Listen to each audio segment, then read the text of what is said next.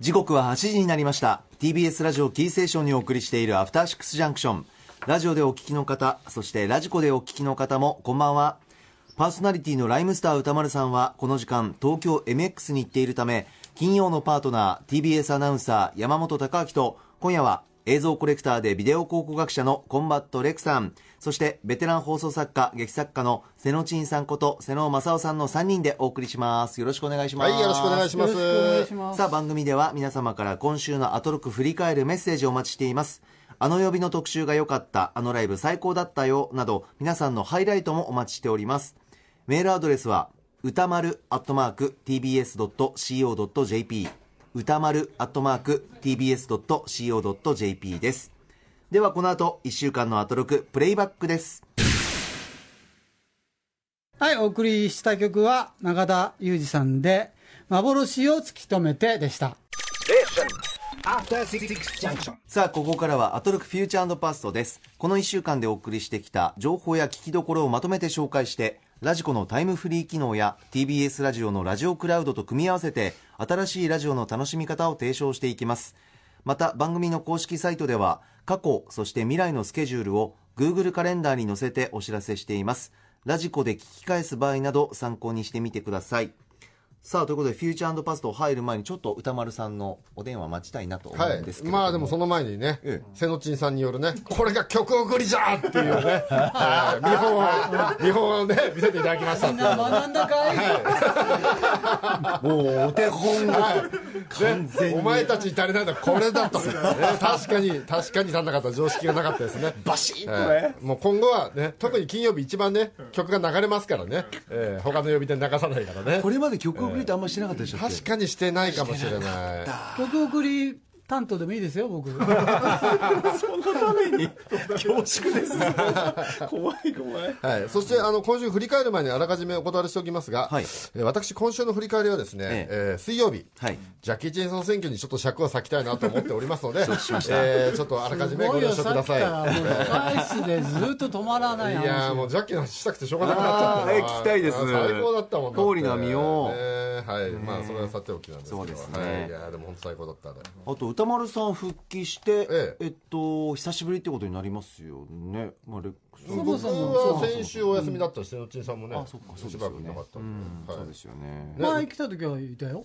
前。あそうね俺がね、俺が前来た時は。1ヶ月前だもんね。そはいそうですけど。あななんか聞こえるよ？もしもーしはい、もしもし。あーすいません、お待たせしました。はいどうもお疲れ様ですはい、到着いたしました。今日は寒くはいないよね。あん何？今日は外寒くないよね。あいい感じですね。あのとにかくあの、先々週ね、えあの、電話受けてる時が実はすげえ具合悪くってね。なんか、行く前からお腹痛いとか言ってたよね。そうなんですよ。あの、みんなでさ、イ、ンフルエンザじゃねえのって話してたんだよね。確か。とかね、なんか熱があるって言ってて、そうそういや、うん。で、なんたんですよね。とにかく皆さん、皆さんね、あの、ご心配ご迷惑をかいけて、やいやいやはい、ありがとうございます。ここちらこそね、はいあの、引っ張っちゃってね、体調悪化したかもしれないですね。ごめんなさいいやいや、とんでもないですよ。瀬野陳さんもね、ありがとうございます、本当にね。はいはい。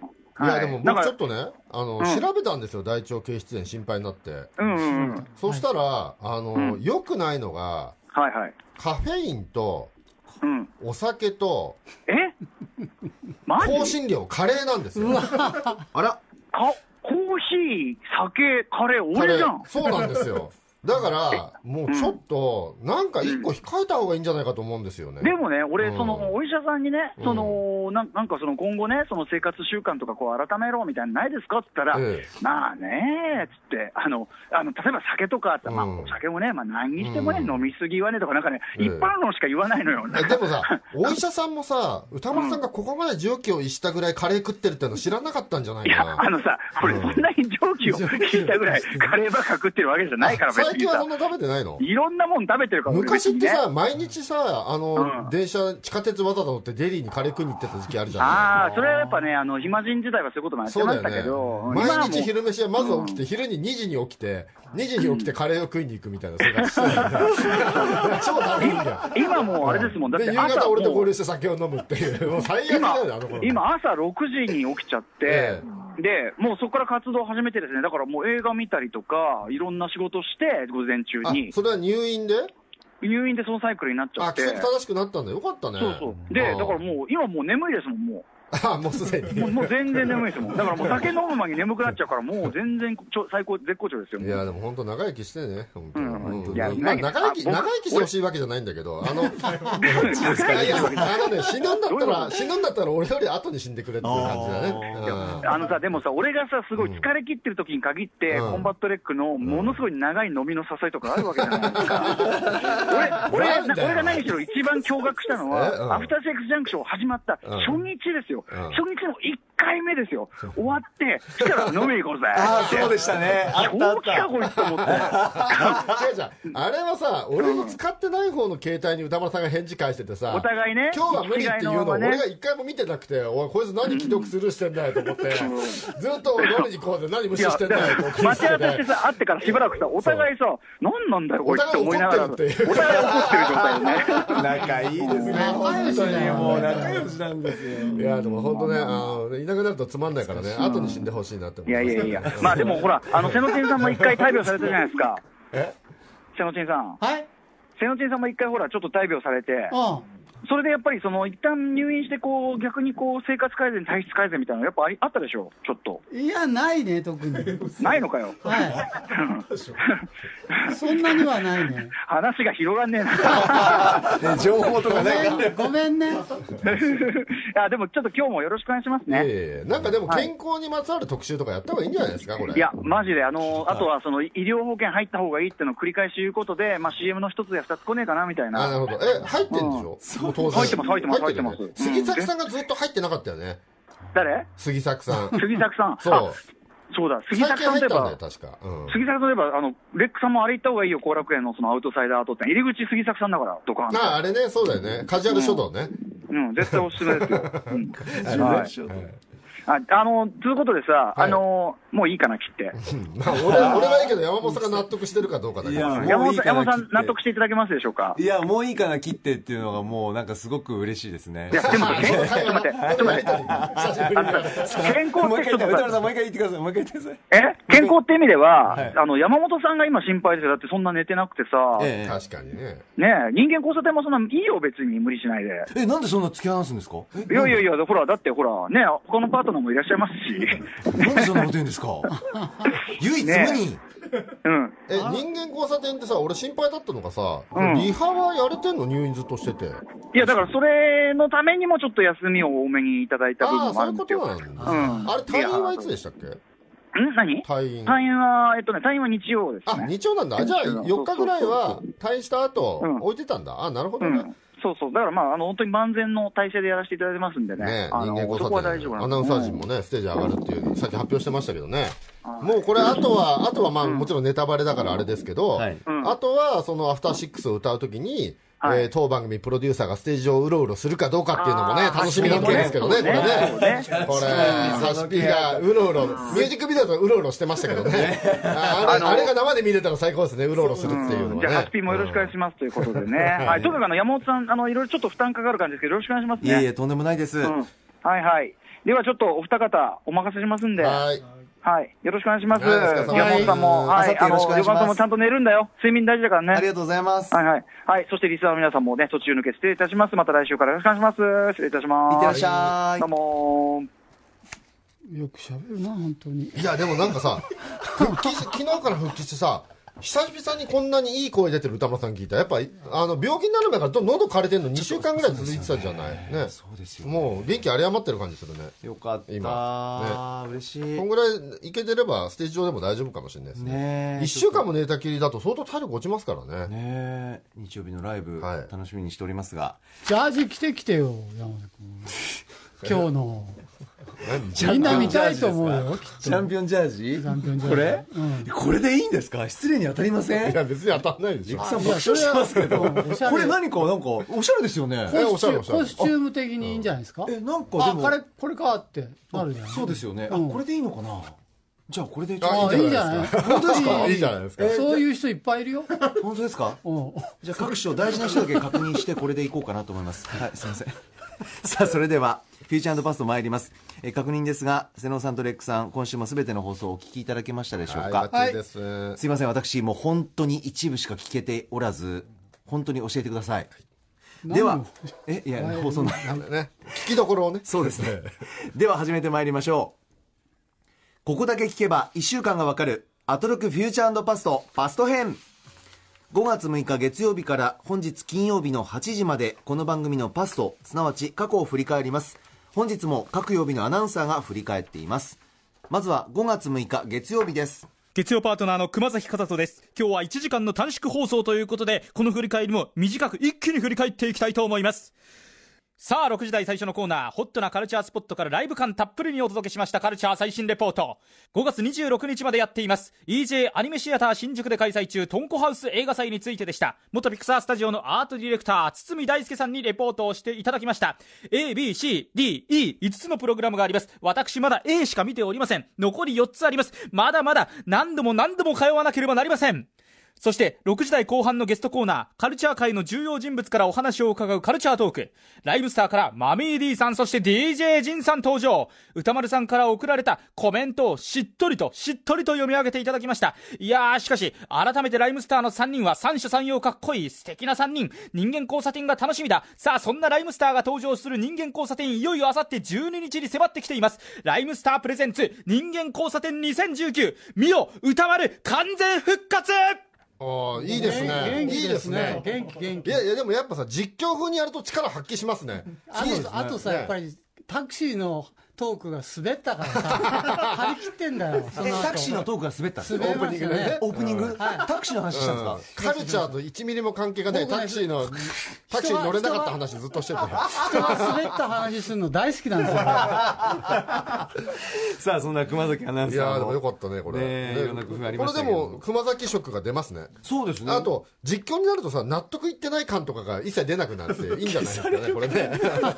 ねなんか探り探り感がなくなるのがいいですね。まっすぐになりますよねいいですね。はい、さあ月曜日ですけれども、カルチャートークについてメールいただいてます。ラジオネームちみのなわさん。月曜日はマミ D さんと DJ ジンさんのお話が面白かったです。お二人が来た途端熊崎さんがすごく安心した様子が 声にも表れていましたね。そうですそして歌丸さんからの手紙を一人が代表して読むと思いきやお二人でリレー形式で読み歌丸さんが元気な様子が伝えられた後人間交差点の話になった時ですマミー D さんが言っていたうちの事務所は交差点が2回飛ぶと倒産するというあまりにも印象に残る言葉がしっかり記憶に刻み込まれてしまいました。これを私もちょっと驚きと笑いが。ね。一回は持ちこたえるっていうところがねね。そうですリアル2回なんだ。ね、なんとなく私のす予想だと内部留保が5000万ぐらいってことなんですかね。あくまで予想ですよ。違うのかな。いや、あいでもで予あ想ですけどね。のあれあの二人のトーク聞いててさ、やっぱりあえて罵るじゃん歌丸君のことをね、いいなと思ってさあそういう関係がね。ね、やのの俺も友達に罵られたいなと思うんだけど 友達いないなと思ってそんなことないですよ。歌丸さんによく罵られてるじゃないですか。歌丸さんに罵っても罵ってもらってるじゃないですか。う 結構ね嬉しいのよ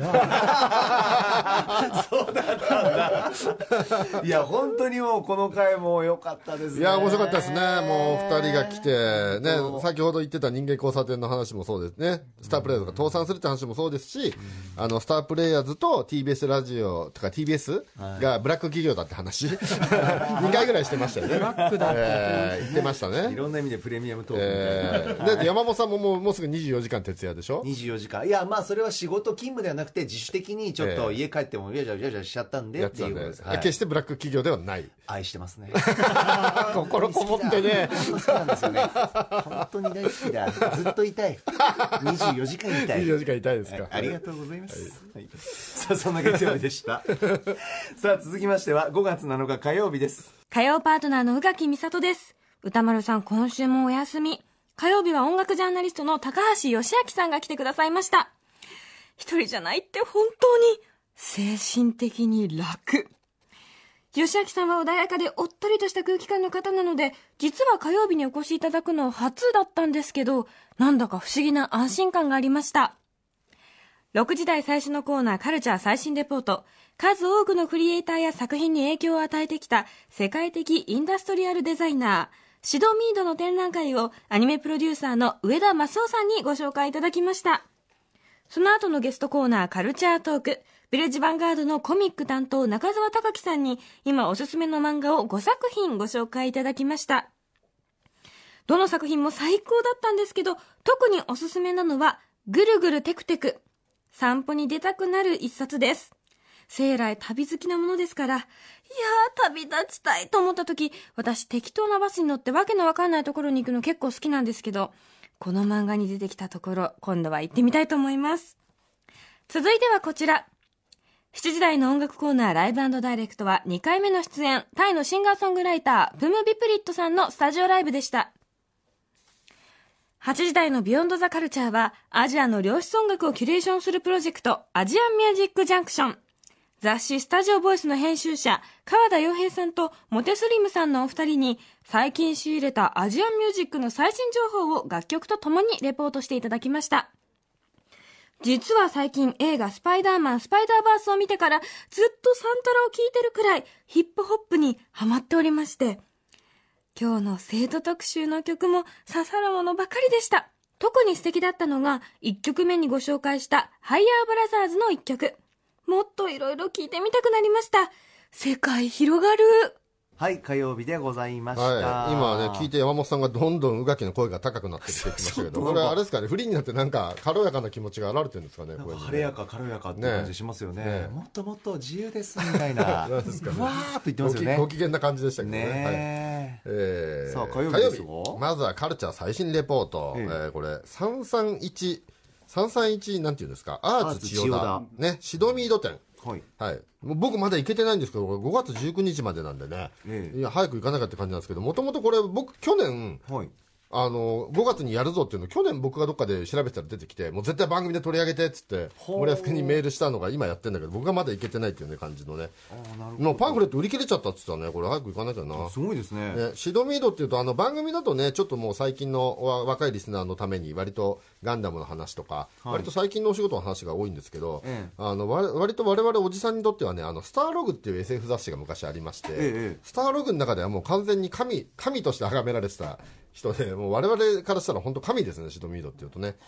うんとまあ、有名どころだと映画の「スター・トレック」の劇場版の、えー美術とかあとは、まあ、有名なのはブレードランナーですねやっぱりブレードランナーっていうのはその以前これタマフルの時でしたっけ、ええ。町山さんとなんかブレードランナーの世界観がいかにすごかったかって話したことあると思うんですけど、ええ今我々が見ているなんか近未来ものの未来感みたいなのは、まあ、ほぼほぼブレードランナーから始まっていると言っても過言ではないと言いますか、はい、あの映画で、えー提示された未来像みたいな。うん汚い生活感だよね。そうですね。うん。で生活感もあって後ろにはでかいビルがいっぱいあるんだけど下町があってで汚い下町のとこにやたらネオン管のアジア風の何かお店がいっぱい広がってるみたいなねあの雑多な感じっていうか。ああいうところは歩くのは楽しそうだなって。そうですうんだからあのそれこそ大友克洋さんにも影響を与えてますし、あの後の広角機動隊とかねあの辺にも全部シドミードの影響が見て取れるんですよね。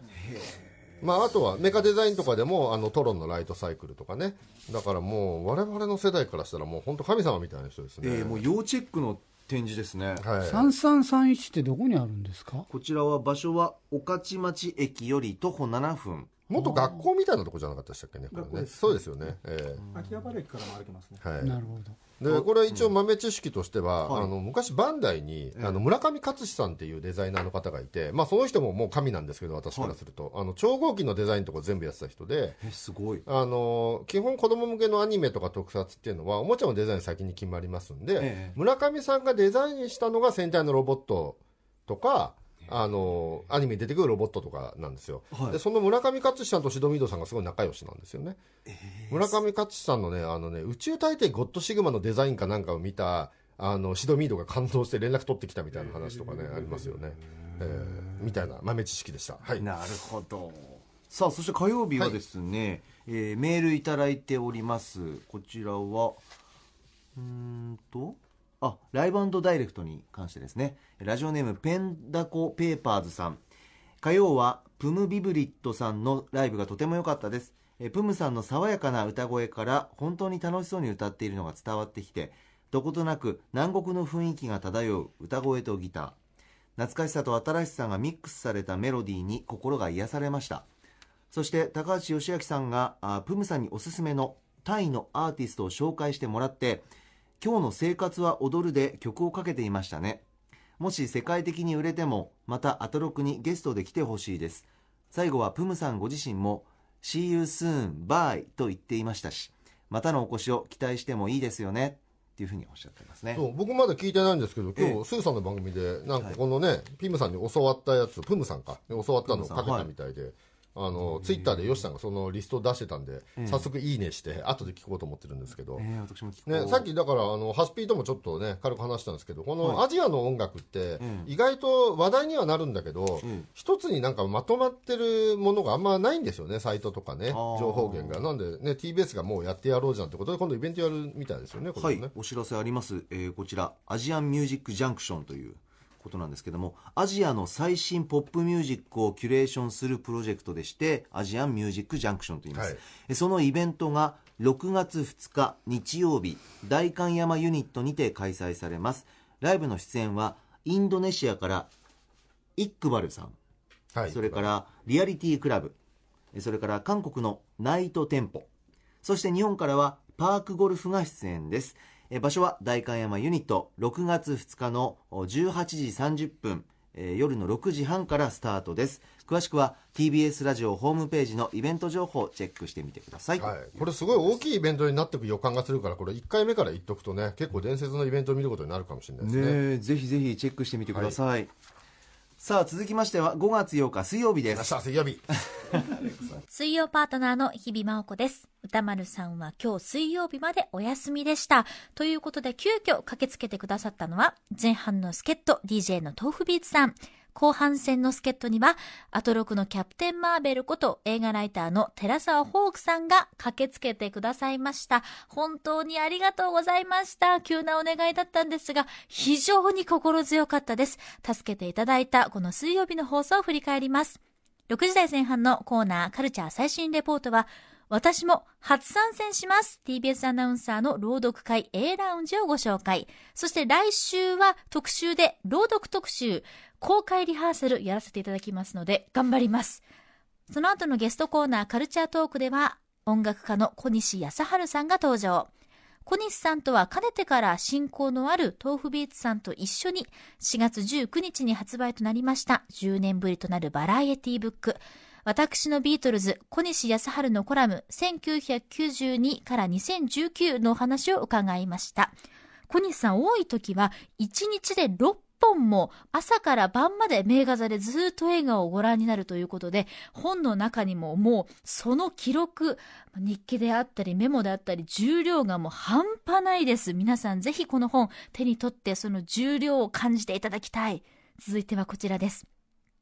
7時台の音楽コーナーライブダイレクトではちょうど本日水曜日に4枚目のアルバムブレスをリリースされましたシンガーソングライターのケース田中さんのスタジオライブをお届けしましたサポートメンバーとして浅野さんもバイオリンで入っていただき、バイオリンの音色、そして歌声のハーモニーもとっても重厚感があって素晴らしかったです。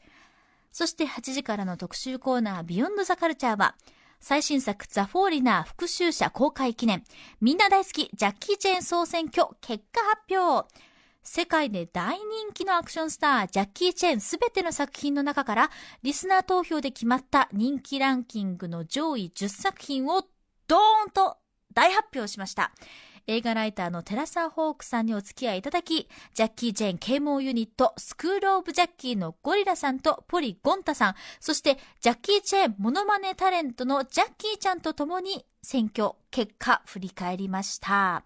私もこの特集に向けてジャッキーの作品を何作か見たんですけれども、いやいや、でもまだまだもう皆さん一個一個振り返れば振り返るほど、あのシーン、あのアクション、あのセリフ、あの表情、もうもう止まらない。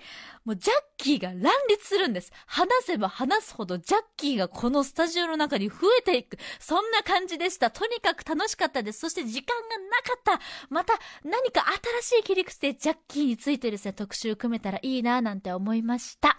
ジャッキーが乱立って言ってましたね。レグさんえー早速メールいただいてます。はいラジオネームひょっとしてネゴシエーターさん。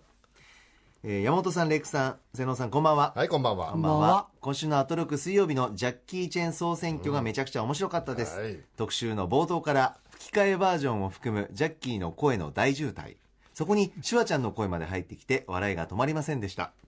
総選挙の順位は知っている作品が多くやはりさすがジャッキー・チェンだなと思ったと同時にスクール・オブ・ジャッキーのお二人やジャッキーちゃんの掛け合いを聞くのが楽しかったです。特集の中でその前のコーナーシアター一期一会のことも、えー少し話に出てきていてこれから振り返って聞く方はぜひシアター一期一会を最初に聞くと良いと思いますということです、シアター一応一円もすごい話でしたよね。どんなえっと、喧嘩した家族が、えっと、朝、朝喧嘩して家族がバラバラに出かけたんだけど、最後同じ映画を見に全員が集ったっていう。しかもその映画がベイビードライバーってどんな家族だよっていう話なんです。すげえ面白かったです。なんか、いい話なんですけどね。えーえーぜひぜひ皆さんこちらもはい。いやー、ジャッキーちゃん総選挙上がりましたね、もう。最高でした。もう、私もやっぱりね、ジャッキーちゃん大好きなんですけど、まずね、あの、皆さんの熱量。もうね、あの、2週間前に私が参加したね、リーアム・ニーソン総選挙とえらい違い。もう、あれもあれで楽しかったいやいや、もうさ、だって、みんな大好きとかタイトルついてんだけどさ、明らかにさ、マナさんも寺澤さんも俺もさ、そこまで大好きじゃねえんだもん。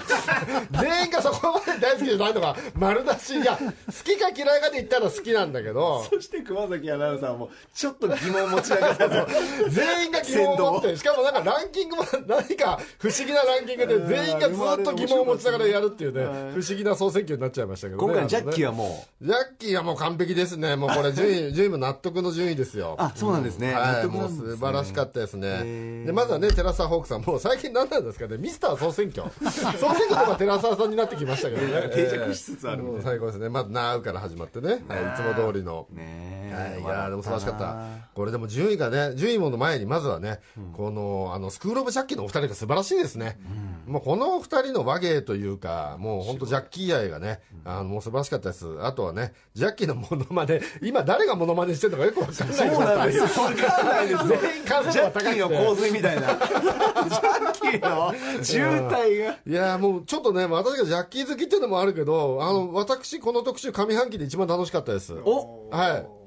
もう最高でした。はい。えーよかったです。はい。そして、あの、もうすいませんね、ネタバレ全開でね、あの、聞いてない方すいませんね。あの、別に順位出たからどうってわけじゃないんで、はい。もうそれぞれ順位の話をしていきたいと思います。おはい、はい。聞きたいです。はい、まず10位がツインドラゴンでございました。ツインドラゴン。で、このツインドラゴンのところで、ええ。あのー言及された、あの、石田さんっていう方のね、お話が出て、あ、この人たち石田さんと知り合いなんだと思って、スクールオブジャッキーのお二人が。ええええ石田さんって誰かっていうと、あの、喉越し生っていう CM で、あなたの夢を叶えますみたいなやつが一時期あったんですよ。あありましたねあの長州力とプロレスで試合するとか、はい。なんかあったんですけど、その流れの何作目かで、ジャッキー・チェンが大好きな石田さんという一般人の方が、ジャッキーと共演するっていうのがあって、で、あのーすごいね、長尺の CM が、テレビで流れるのは短いやつなんですけど、はい。ウェブ、ウェブ用ですごい長いドキュメンタリーがあったんですよ。はい。石田さんがまずジャッキーと共演できるって聞いてから、あの、練習したりとかっていうのをね、延々見せるね、ドキュメンタリーがあるんですけど、はい。もう俺それ見たら泣けてきちゃって、やっぱり僕も子供の頃ジャッキー好きだった頃のこととか思い出すとね、あの結構泣けてきちゃってね、あんま広告見て泣くことってないんですけどね、えあれってまだ見れるのかな、どっかで。で、石田さんだけじゃなくて、ええ。その CM は、あの、ジャッキーが大好きな中川翔子さんも出てるんですよ、ヒロインとして。あそうでしたっけ？で、ショコタンもジャッキーと共演して、みんなで、あの、カンフーで一緒に戦う CM なんですけど、あへー、まだ見れるんですね、これ。あ今。今、古川さんがね、えっ、と、これ再生してくれてますけど、あ、まだ見れるんですね。もうこれ素晴らしいのでね、ぜひ皆さんね、ちょっと石田さん気になったら見てほしいなと思うんですけど、これ泣けますよ。うわめちゃくちゃ熱く語ってらっしゃる、はいジャッキーについてそうなんあで共演共演うわのシーンが始まるっていうね。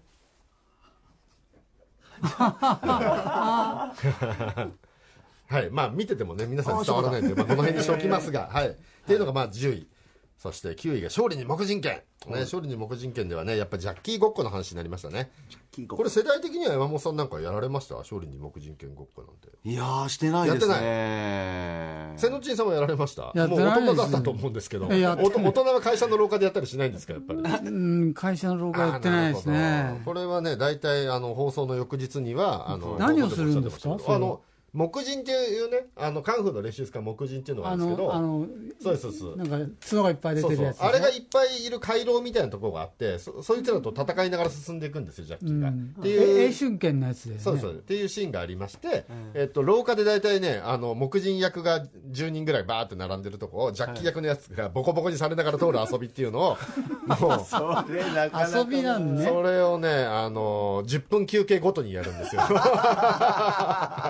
ジャッキー映画の翌日はみんなもう血がたぎっちゃってるから。もうスイッチ入ってるんですね。止まんないんですよ、なるほどね。いや、もうだから、このね、あの、スクールオブジャッキーの皆さんの話聞いてたら、他のジャッキー映画見た後にいろいろ練習したのとか僕も思い出しちゃって、あの、僕の友達で、えっと、自衛隊のね、えっと、息子がいて、えっと、割と偉い人の、に自衛隊の2歳の息子だから結構偉い、キャリア組の息子なんですけど、ええ。その息子が町内で唯一ね、あの、それでもちろんジャッキーファンなんですけど、ヌンチャクが回せたんですよ。お。で、だから放課後はみんな部活サボって、空き地でそいつにヌンチャクを教えてもらうっていう いうのを結構やってましたね。最初は手拭いからやった方がいいって言われて、みんなで手拭いでこうやってヌンチャクの練習を。こう毎日やったりとかいろいろ思い出しましたね。そうですね。そう、あとドラゴンキッカーって言ってね、はい。ランキングには今回入ってないんですけど、ええドラゴンロードって映画がありまして、はいあの、大きいね、バドミントンの、あの、シャトルあるじゃないですか。シャトルの？シャシャトル。シャトルはい。シャトルの大きいやつでサッカーするスポーツみたいなのがあるんですよ実際。でそれの映画で「ドラゴンロード」っていうのがあるんですけど、なんと当時の映画館で物販が充実してて映画館でねそのドラゴンキッカーっていうんですけど売ってたんですよその大きいバドミントンのやつが400円とかで 安いんですよしかも。でそれもちろん映画見て 我々早速買いまして。もうそれもそれも練習しましたね。そのドラゴンキッカーのねあのリフティングの練習とかめっちゃやってましたね。えシャトルでやるんですか？シャトルで。いや、難しいですよ、だから。ジャッキーは自由自在に操ってましたけどね。えーとかいろいろ思い出しましたね。すごい思い。い出いっぱい。まあ、という、楽しみですね。そういう感じでね、私、あの、80年代のジャッキー映画は多分ね、ほぼほぼ劇場で全部見てますね。本当ですか、はい。すごいな、はいどうしますか、あはい。どんどんいきますで、よ8位のザ・フォーリナーね、ね、現在公開中なのに、はい。8位に入ってるっていうね、実は私まだ見れてなくて、お。こんだけ喋っててまだ見れてないの早く見たいですね、これね。面白そうですけどね。で、7位、ヤングマスターね、指定出馬、もうこれ最高の映画ですね。ラスト20分のバトルすごいし、あの、これはね、割とね、センスのアクションの話とかもありましたけど、はい。椅子を使ったりとかね、いろんな道具を使うカンフーがね、もうこ、これでも買ってくるあるんでね、これすごい面白いですし、で、意外と低かったのが6位。ドランクモンキー水拳、モンキー3部作からね唯一のランクインなんですけどこれは割とね、順位低くてちょっとびっくりしましたね、ちょっと全部の順位のことを喋るのは時間的にやめてくれって言われたんで今一緒にいますけど。はい。どうします？レイええ、さん。5位、5位。5位いきます？ポリスストーリー、香港国際警察。まあ、これは、だから、その、今までさ、カンフーアクションからは、もう完全に脱却して、現代アクションをやり、やり出したとか、まあ、やり出したのはもうちょっと前の作品からなんですけど、まあ、それの、やり始めて一番成功したのが、今度、ポリスストーリー、香港国際警察。で、これはだからもう、その、体当たりの、えー現代、現代アクションなので、あの、今だと、お若い方だとね、トム・クルーズのファンの方とか見ると、トム・クルーズの原点が見れるんじゃないかと思いますね。もうトム・クルーズが通った道は全部ジャッキーがやってるんで全部。あーうん。まあトム・クルーズ自身もそういうことをおっしゃってますしね。これはぜひトム・クルーズファンにはねお勧めしたいです。はい。そして4位がミラクル。これは89年ぐらいですかね。80年最高期の映画で。そして3位のスパルタン X スパルタン X ねこれ皆さんもね出演されてる皆さんもおっしゃってましたけれども、えあの映画としてはね実はそんなに面白くないんですよ。スパルタン X というのは、ええ。ただなんで3位に入ってるかというとですね、ええ。ー最後にですね、えークライマックスの、えーカンフーの対決シーンがあるんですけど、はい。その敵がベニー・ユキーデというですねマーシャルアーツのチャンピオンなんですけど、そのベニー・ユキーデとの戦いが、まあ、私の知る限り映画史上最高のバトルシーンです。えこれ映画の市場で。えー全映画史上このジャッキー・チェンダーベニー・ユキーデを超えるのは僕はないと思ってますね。何が最高なんですか？激しさとか。激しいです。でベニー・ユキーデが格闘家でまだ映画あんまり出てなかったんですよ当時、なのであの映画の盾とかができないんであのガチなんですよ結構で、あのー撮影中に何回も本気の打撃がジャッキーにバッコンバコン入っちゃって、あの、撮影中ジャッキーマジでキレてたらしいんですけど、てめえいい加減にしろよっつって、この素人がっつってキレてたらしいんですけど、これはでもね、もうこれを超えるバトルシーンないんじゃないかと思いますね。これはだからちょっとね、映画自体はちょっとね、上調なとこあるんですけど、もうこのシーンのためだけにも皆さん見ていただきたいです。いや、もうこれ素晴らしい映画です。気になるな、はそれはそして2位が水拳2。水拳2。これもですね、これはですね、スパルタン X の次にジャッキー映画ではバトルシーンがすごい映画ですね。これはもうラストね、3対1、もう全部ボスキャラなんですけど、あの、激闘シーンはもう、結構絶望的になるぐらい敵が強いんですよ。ええで、もうこれはね、本当にアクションシーンすごいんでね、ぜひ皆さん見ていただきたいですね、水拳2も。ええいいですね。はい。まあ、水拳1に比べると結構ね、シリアスな映画で、ちょっとあんまわ笑えるシーンは少ないんですけど。あそうですかはい。そして、1位。もう誰が聞いても文句ない。多分ぶっちぎりの票数だと思うんですけど、うんプロジェクト A。俺ね、プロジェクト A 見たときに、あの、自分の中で、一、世界で一番面白い映画が更新された、されましたね、当時。劇場で見て。ね、はい。そうだった、そうだった。あ、セロチンさんでもそうでした？俺も、あの、プロジェクト A だろうなってずっと思って今週聞いてました。あんな面白い映画見たことないって思いませんでした、見思いました。たときい。や、だからジャッキーのランクが一つガーッと上がったよね。はい一桁上がったって感じ。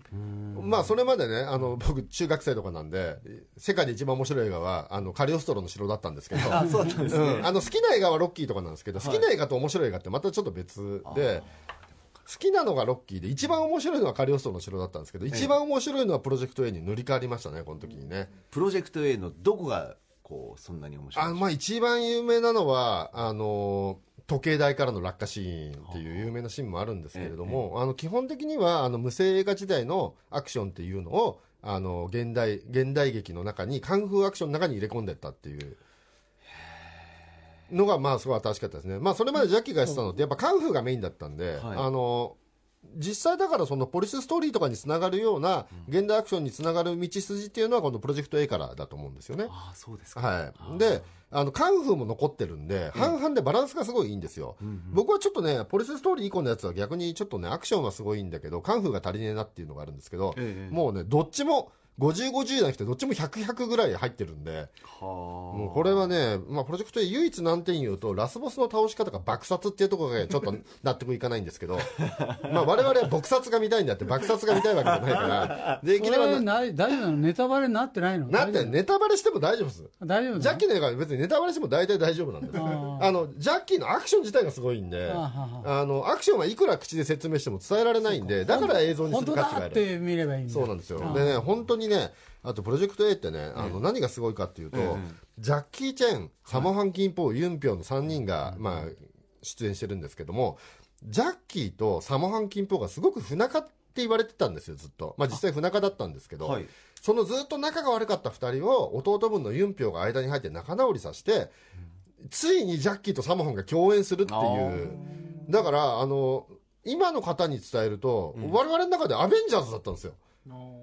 ジャッキー、サモハン、ユンピョ3人が揃うっていうのが。で、あの、今と違って、当時って映画、対策があると、あの、事前にね、特番とかやるんですよ。日曜の昼間に映画の紹介番組とかを、いろんな映画会社、東宝とか松竹がやってて、あの、おす今今後ラインナップされるね、洋画っていうので、ジャッキーがついにプロジェクト A クランクインしたとかってニュースをずっと聞いてるんで、その本当見る前の期待感とかで言っても、今で言うと本当エンドゲームとかインフィニティウォーみたいな感じだったんですよ。でも最高潮に高まった期待感で行って、その人たちが誰も期待外れじゃなく、全員の予想を超えてきたのがプロジェクト A なんですよね。だからもしもね、リスナーの方でプロジェクト未見だって方がいたらね、これもぜひ見ていただきたいですね。いや、正直見てると思うけどなーっていうえ本当ですか？感じなんですよ。いやいやいやジャッキー・チェンっていう存在はドーンと知ってるんですけど、うん。なんか、あ、蘇る蘇るっていうのが、なんか、なくて。えだからもう誰にでも安心しておすすめできるっていうのはプロジェクト A 誰にでも分かるっていうさ、そういう映画はなかなか難しいのよ作るのね、あそれがプロジェクト A。うんプロジェクト A いや、間違いない。今でも俺一番面白い映画、プロジェクト A かもしれないですよ。でも俺の人生で。ね、あのね、スクールオブジャッキーの二人もおっしゃってましたけど、ええ80年代ってジャッキー好きっていうと映画ファンのやつらにすごい馬鹿にされたりとかね、あったんですよ。ああ、そうですか。そう。今の話聞いてると何、うん。木人系の真似して遊んでたとか、そういうこと言うからさいや、中学生とかなんだから、これはやるじゃないやりたくなりますよね。そう、だから当時俺みたいにロッキー、ダーティー、ハリー、プロジェクト A が一番好きって言うと 超馬鹿にされたんですよ。なんでなんですかね。ね、なんなんだよ当時の80年代の映画ファンって本当クソって思いますけど、急にスイッチ変まわっあねちょっとグサンチマンはもうこれぐらいにして。はい、という感じの水曜日でした。はい、ありがとうございます。さあ、続いて5月9日木曜日です。どうも、高木さん、レックさん、セノチンさん、リスナーの皆さん、こんばんは。リーサルーナポンこと、うないりさです。えーっと、私はですね、令和の目標を一つ掲げようかと思っているんですが、そのことについて話してもいいですか？話しますね。あの、先週の木曜日に、レオ松本さんというハンドパンプレイヤーの方にお越しいただいて、ハンドパンの世界の魅力についてたくさんお話ししていただいたり、演奏していただいたりしたんですが、私ね、かなりハンドパンに惹かれてしまいまして、実は明日、都内で行われるイベントに行こうと思ってるんですね。で、そこで本当に、これは、これは、と思ったら、買おうかと思ってるんですよ。ちょっとね、令和のうなえりさは、アニマルビートボックス兼、ハンドパンプレイヤー兼 TBS アナウンサーでやっていけるように、頑張っていこうかなと。ですから、来週の振り返りちょっと期待しといてください。来週の振り返りというか、まあ来週の放送うん、どっちでもいいんですけど、私が本当にハンドパンを買ったかどうか、報告させていただきたいと思います。やっぱりね、お金は貯めるんじゃなくて使うんですよ。使いましょう。はい。歌丸さん復帰。第1弾、振り返らせていただきます。6時台のカルチャー最新レポート、千尋美術館東京で明日11日土曜日から開催するショーンタンの世界展をご紹介しました。えーその後のカルチャートークでは、三宅隆太さんと覆面ブロガーの三角締めさんにお越しいただきまして、5月17日公開の映画、アメリカンアニマルズをご紹介していただきました。私もこの映画事前に見させていただいたんですけれども、本当に面白い。ネタバレしないようにこのコーナーでは、皆さん気を使って中身がどういう作りになってるのか話してなかったんですけど、その作りがね、面白いんですよ。ぜひ、映画館で皆さんも見ていただきたいな。あとね、俳優陣がね、かっこいいんですよ。女性はね、そこも魅力かと思います。続いて7時台のライブダイレクトはメンバー全員音楽大学出身、つけ麺のスタジオライブでした。実は私、ジュピター披露していただいた時ね、なんかこう、いいですね。涙出てきそうになっちゃいました。もう一回タイムフリーで聞きたいと思ってます。はい。8時台のビヨンドザカルチャー、ビデオゲームゼビウスの生みの親で、ゲームの神様こと遠藤正信さんと、ゲーム学の新時代の著者、中川大地さんにお越しいただきまして、平成のゲーム大総括、そして令和のゲーム大展望特集をお送りしていきました。いやー、私何もね、そんなゲームの歴史とか変遷とか考えずに、この27年間、小さい時からずっとゲームをプレイしてきましたけど、まあ、例えば、前回ね、放送した時に、ポケットモンスターは、その、持ち運びゲームを再起させたっていう話とか、脳トレが女性が気兼ねなくゲームをできるようにさせたとか、あと、今日怪盗ロワイヤルがゲーム業界を震撼させたとか、そういう話ね、やっぱり自分がプレイしてきたゲームだからこそ本当に面白くって、なんだろうな、こう、ファイナルファンタジー系とかでも聞いてみたいですし、逆にアメリカのゲームとか、洋芸系でも聞いてみたいですし、このタイトルは実際どうだったんですかとか、もっとたくさん聞いてみたかったな。これシリーズものにしてほしいな。と思ったんです。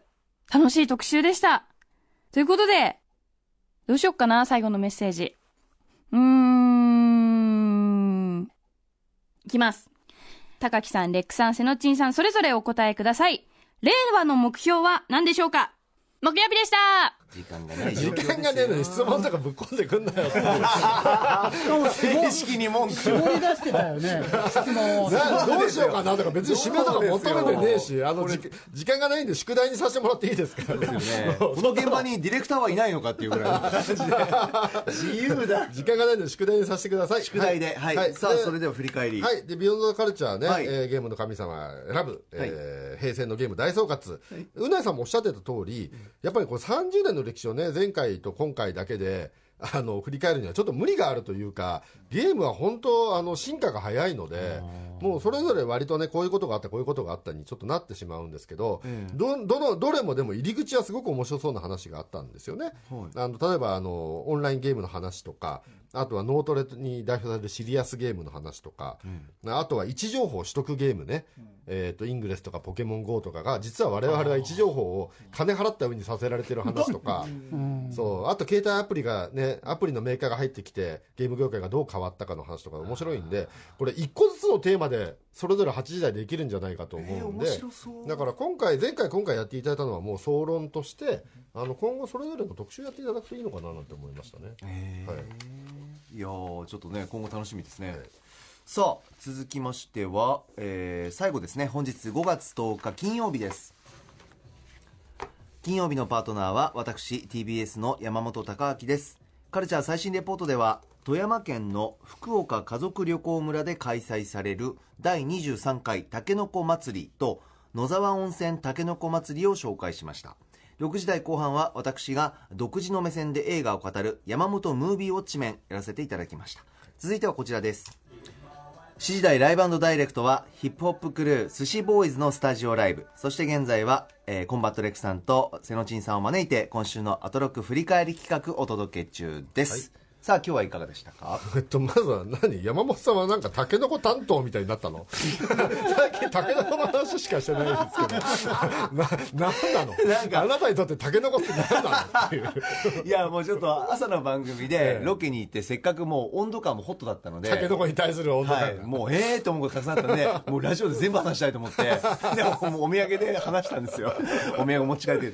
そしたらもうなんかね最新レポートでもなんかなるほど。なんか最近、キノコとタケノコ、ま、なんか戦って、タケノコ買ったっぽいね。パッケージにタケノコ完全勝利みたいなのが入ってお菓子の？今入ってますね。ああ、ええ戦争でタケノコは勝利したまた、まあ、毎年タケノコ買ってますよ、ね。絶対そうなんだよね変わり映えがし違ないうの？あれは味が。全然違いますよ。クッキー部分の、まず柔らかさとか味が違うから。え知らなかったですえ、だって、え、キノコ硬いじゃんだって。タケノコ柔らかいじゃん。キノコの山とタケノコの里ですよねええ。ビスケットとクラッカーですそうですよ。ああタケノコは柔らかいいんですよ。あしっとり、なんかしっとりして。あ結局タケノコしか食べてないんだあ、そうだ。タケノコやっぱ好きなんだ。キノコの山との違いよ違タケノコを無意識にタケノコを選んでる。選んでるキノコを選んだことがない。そうですよね キノコ嫌い？嫌いじゃないですけどなんかボリューム感がないちょっと見下してる嫌いがあります。なるほどね。キノコの山。あって。ちょっと。出てんだね、それが。これはな分かれるんだな、ーはい。で、えー6時台後半、山本さんのね、えー山本ムービーウォッチメン。いやいやもうね山本さん。聞いてずっと笑ってましたけど、あ本当ですか？爆笑していや、うん。あ、俺、とろろそばはね、やっぱり俺もあれはね、わかりますか？わかるけど、はい。俺はあれ最初見た時に、とろろそばあれ必死で作ってるさ、研究してる人もいるんだぞと 思ったのよ。だから、あれをあの場面で？あずるずるずるってあー。って思うでしょみんな。えずるずるずるであーって思います？ずるずるずるが美味しそうって思うんですけど私。美味しそう？え美味し違そう俺お美味しそう。みんな美味しそうだと思う。あのシーンだから？瀬野ちん。さん、じゃなくて？いやあのシーンだからよ。あああいう使い方のまあとろろそばに失礼じゃねえの？って思っちゃったのねどうだろう。でもとろろそば音の音がだってとろろそばに選んだ理由でしょあれ。あそこのシーンで。だと思うんですよ。ずるずるが。ただとろろそばの音ですよね。あのちゃんと。そうずるずる別にその加工とかじゃなく、ずるずるずるはとろろそば自体の正式な音じゃないですか。だからとろろそばのなんか良さは崩してない感じ。まあでもシーンですよね。良さとして使ってない感じがしたのよ。あそうですとろろ音はねとろろ.では来週の予定をお知らせします。まず5月13日月曜日6時台のカルチャートーク覆面レスラーのスーパーササダンゴマシンさんが登場。7時台のライブコーナーハロープロジェクト所属拳ファクトリーのスタジオライブ。8時台はゴジラキングオブモンスターズ公開記念キングギドラ大特集。語っていただくのは怪獣に詳しいライターのガイガン山崎さん。いいねあ、俺か。続いて14日火曜日、6時台は不定期企画、漫画家さんいらっしゃい。お迎えするのは、ブルーピリオドの作者、山口翼さん。7時台は、月1レギュラー DJ の豆腐ビーツさんが登場。8時台は、声優で歌手の中島めぐみさんと、豆腐ビーツさんによる魔性のショップ、ハードオフ特集です。はい15日水曜日、えー6時台にはラッパー KW 社員さんに、えー、コブラ会シーズン2の見どころなどを語っていただきます。いよいよ来ました。7時台はピアニストのおスウィンゴさんのスタジオライブ。8時台の特集はアナウンサー VS 朗読朗読特集パート3をお送りします。出ました。16日木曜日、6時台は、ブラジル・リオデジャネイロのスラム街に10年暮らして撮影を続けた写真家、伊藤大輔さん。7時台、DJ シーザーさんが登場。8時台は中島みゆき、沢田研二から、TOKIO、キンキキッズ、セクシーゾーンの編曲を手掛けてきた、編曲家、船山元樹さんの70年代の楽曲に焦点を当てた特集です。すごいねすごいねこね来週も盛りだくさんですが気になるもの何でしょうかまあ、まずは小倉会。まずは小倉会。あまあ、あ、なんか言おうとしたキごめんなさいングギ。ドラっていう。あ、そっち、はそっちだそっちですか。これキングギドラって KW 社員じゃない方のキングギドラだよね。い。そうです。本家ギキングギドラ。ゴジラの方の、えー、楽久しぶりです、キングギドラに会えるの。確かにね。確かもうあんにね。なやつはいない。しかも映画館での予告めちゃくちゃ面白そうですよね面白そうですキングギドラ倒せないですからね。毎回ちょっと痛い目に合わせて帰ってくるだけですからね。そうそう。うんざりして帰るっていう。勝てない勝てないんですよ。強すぎて。あああキングギドラに、うん、多分怪獣、一応全怪獣で最高のキングギドラなんですよ。キングギドラは負けない。全、すべての怪獣で多分一番強いのがキングギドラ。そうですだからキングオブなんですもんねそうそうですどうなるのかな？まあ、あとは小倉会、そして船山元樹さんが楽しみですね。やった After Six Junction.